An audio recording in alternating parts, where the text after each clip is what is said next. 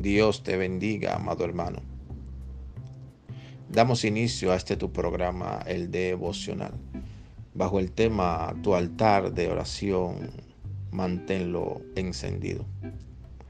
Hoy en día es cuando más debemos pasar tiempo en oración, sabiendo que nuestra oración tiene un impacto en el mundo espiritual donde a través de nuestros labios, de lo que declaran nuestras palabras, el cielo está atento para moverse y obedecer lo que nosotros ordenamos.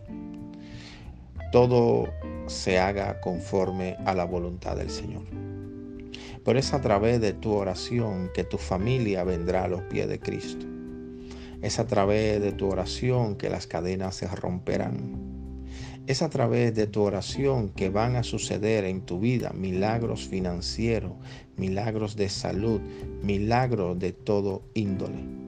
Es a través del altar de oración que vas a ver los cielos abiertos y la manifestación del poder de Dios operando a tu favor. Por eso es tan importante, amado hermano, que nos mantengamos firme en la oración.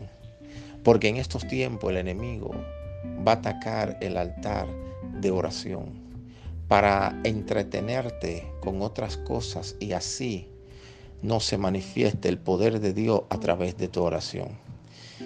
Dedícale tiempo a la oración y verás milagros sobrenaturales en tu vida. Pasa más tiempo con el Señor y tu corazón sentirá como Él siente.